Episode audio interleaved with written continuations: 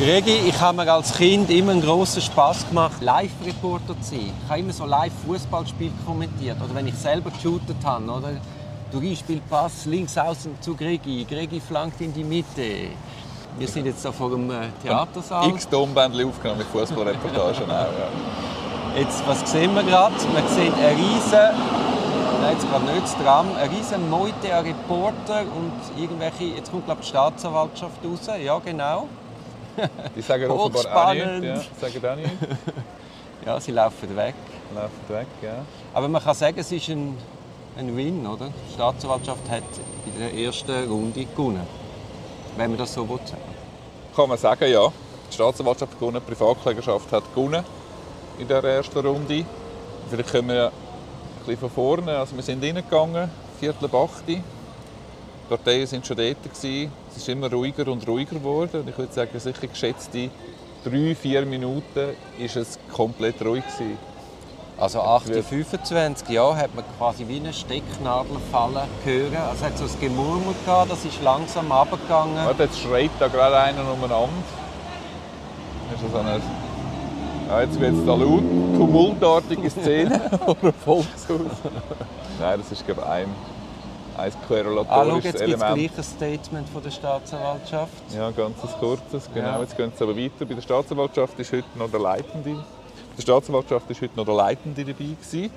Wir haben eigentlich gedacht, dass er ein Hast du gesehen, Statement dass gibt. der Herr aber, äh, Pellegrini wird Oberstaatsanwalt? ah, wirklich? Ja, Aha, das nein, ist nicht gewusst. seit Ja. einer Woche draußen. Ah, okay. Ja. okay ja. Also ist der Herr Oberstaatsanwalt in Spee, ist heute auch im Gerichtssaal gewesen.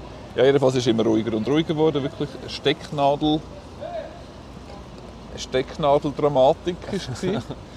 Und dann ist, hat der Herr Äppli Punkt 38. Punkt 38 hat er angefangen, das Urteilsdispositiv zu verlesen. Und dann ist mein persönlicher Win, ist, das Verlesen von dem Urteilsdispositiv ist aber exakt 20 Minuten gegangen. Wie handhabst du einmal? Es hat ja oben auf den Bogen sind etwa 10 Leute gewesen, und es ist nicht, einmal für uns nicht ganz klar, wer das ist da hinter diesen Masken. Jetzt könnte es ja theoretisch sein, dass das Angehörige sind von der Beschuldigten. Ich glaube es zwar nicht. Aber wie handhabst du das einmal? Nimmst du einmal die Angehörigen mit oder sagst du gescheiter nicht? Das überlasse ich eigentlich größtenteils ihnen. Ja. Ich muss ihnen kurz sagen, was das kann bedeuten kann. Das kann eine Belastung sein oder auch nicht.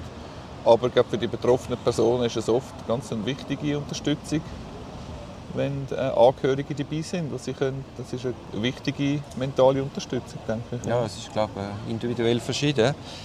Dann eben ist das Urteilsdispositiv verlesen worden. Und das ist natürlich ein bisschen unglücklich, weil man da nicht recht versteht, von was einmal die Rede ist. Also es wird ja dann nicht aufgehängt, Comtrain, das und das Ergebnis, sondern es ist Bezug genommen worden auf Anklagepunkte. Da kannst Also natürlich... Anklageziffern. Ja, genau, Anklageziffern.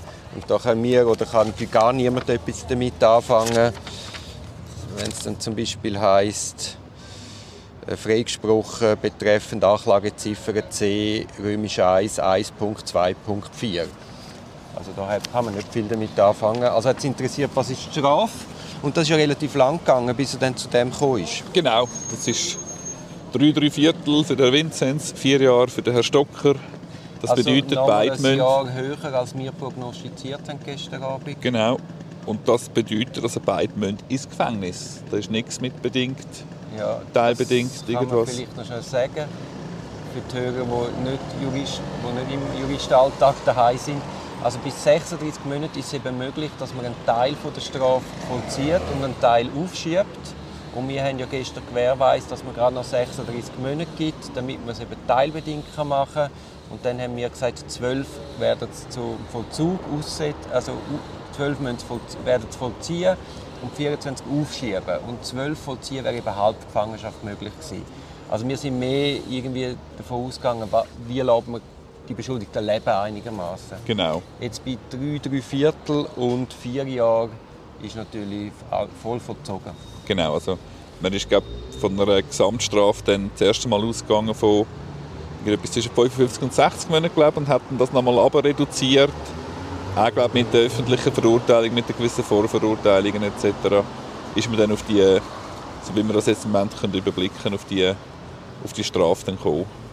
Ja. Ja, ähm, die Parteien haben das, so wie ich es beobachtet habe, einigermaßen stoisch zur Kenntnis genommen. Natürlich immer wieder mal ein Kopfschütteln oder ein Hinterlehnen. Gerade beim Herrn Stocker ist zum Beispiel, wo es um äh, die entsprechenden Schadenersatzzahlungen gegangen ist, hat er vehement den Kopf einmal geschüttelt gehabt. Der Vinzenz ist, wie wir es jetzt während dem ganzen Prozess kennt haben, ähm, regungslos tätig gewesen, ein, zweimal kurze Wort gewechselt mit seinem Verteidiger und sonst hat man das relativ ungerührt zur Kenntnis genommen. Ja, also nach dem Verlesen vom Urteilsdispositiv ist es dann zu einer mündlichen Urteilsbegründung gekommen. Man kann schnell einfach ganz grob sagen, bei den Spesen, Stripclubs etc. Parkeien, Hinterday zeigt man, das ist nicht mehr von einer Organtätigkeit deckt gewesen, grosso modo. Äh, beim Reisen auch teils, teils. Wie wir es gestern gesagt haben mit Ja. dem Reisen, genau. Das hat uns ein Münzorakel gut gelegen. Bei den Unternehmenstransaktionen hat uns ein Orakel auch richtig gelegen. Man hat die Garantenpflicht angenommen aus Arbeits- und Auftragsrecht. genau.